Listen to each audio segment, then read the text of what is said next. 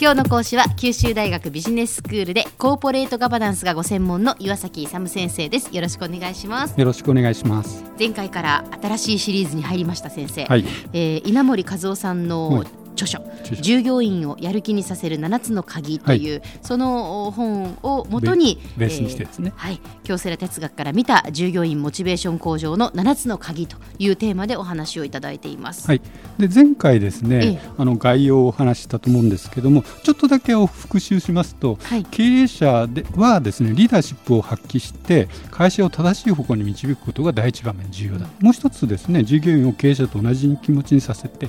いや気持ちよく働いてもらうと、うん、あの要するにその能力をあの存分発揮してもらうと。それによって従業員もハッピーになるし経営者もハッピーになる、うん、会社もハッピーになるし社会全体もハッピーになると。これが一番理想でそういうふうに働いてもらうということがリーダーの役割の一つでで特に後者の従業員をまあ、経営者と同じ気持ちにさせてですね働いてもらうというところについてお話ししているということなんですよね。はい、で前回全体的なお話としてですね7つのものがあるということなんですけど簡単に振り返りますと従業員をパートナーとして迎え入れるっていうのが第1点、うん、第2点として従業員をあの経営者に心底惚れてもらうというのが第2点、うん、第3点としては仕事は社会的にですねこういう意義があるんだよという意義をもうあの解いていくというのが第3点。第4点としてはビジョンをですね高く掲げると、まあ、町内一県内一日本一というような感じでですねどんどんこう現実的にもやっぱりそういうふうにあの夢がある方向に会社を持っていくということですね。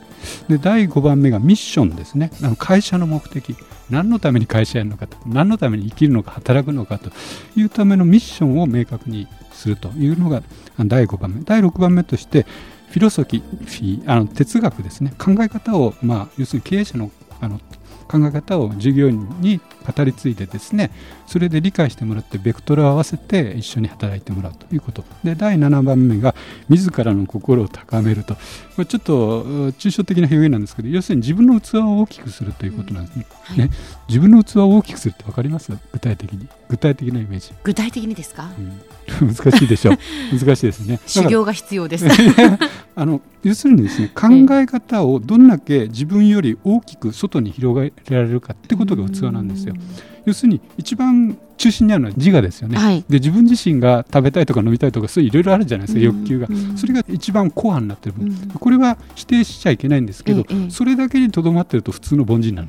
それを家族とか親族とか、はい、あるいは会社とかですね、うん、学校全体とか、うん、それでどんどん広げていくんですね。町内会とか、うん、あるいはもう少し県とかですね日本とかそれをもっと広げて地球全体とか、ね、あるいは宇宙全体まで、どこまで自分の心で広げられるかが、心を高めるということを具体例でそれが前から言ってですねあの自己完成っていうのがあるじゃないですか。だからそれが大きくなったのが完成形なんです。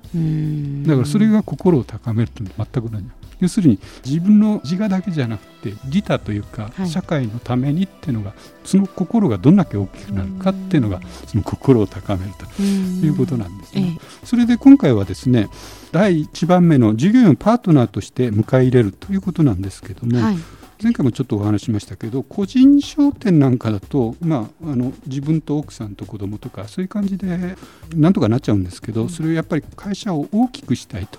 いう場合についてはあの従業員をどうしても雇わなくちゃいけないので従業員に働いてもらうと。でこの働き方なんですけども英米でよく言われているのは、まあ、形式主義ですね。あの雇用契約に基づいてですねこれこれこういうの待遇をしますので働いてくださいという形式主義で終わっちゃうんですけども、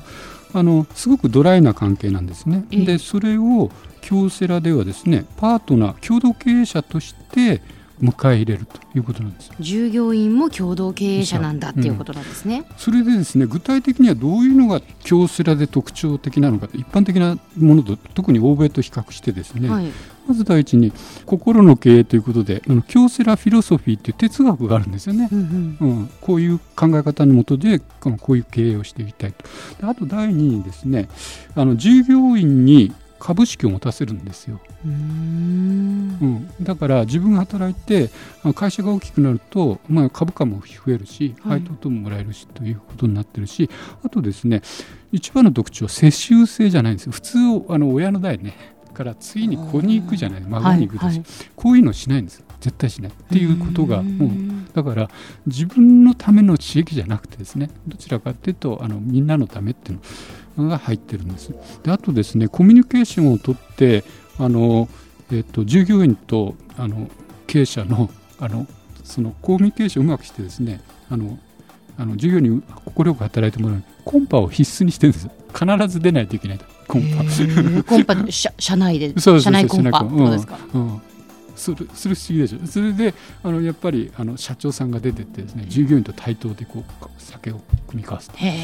いうようなことをやってるんですよね。すごい特徴的な。それは絶対出てこなくちゃいけないんですよね。だからそういうふうにあのコミュニケーションを上下の上下なくですねあのベクトルを揃えるために使ってるわけですね。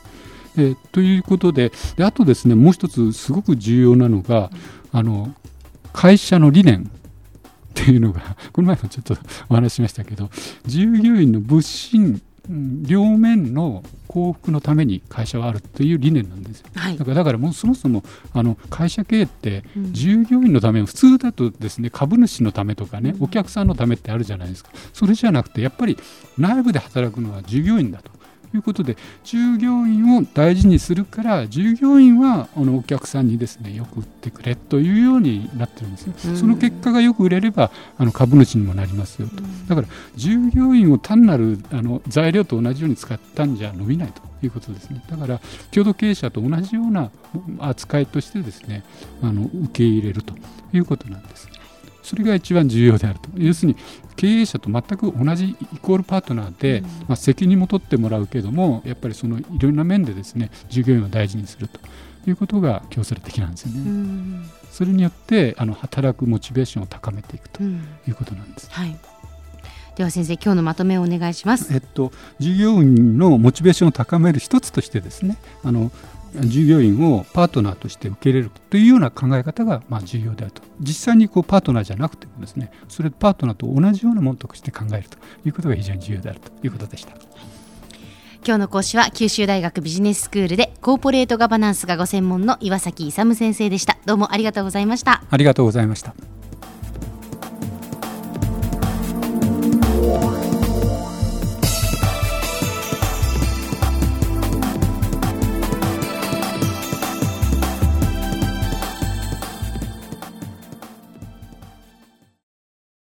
ゾクゾクグイグイメラメラつながる。ゾワゾワ。ハラハラ。メキメキ。つながる。ズキズキ。モワモワホカホカつながる。キリキリ。ザワザワ。キュンキュン。ガンガン。ワクワク。ウズウズドキドキ。ルンルン。バクバク。九州人のいろんな気持ちつなげます。九州から輝こう。キラキラつながる。 QTnet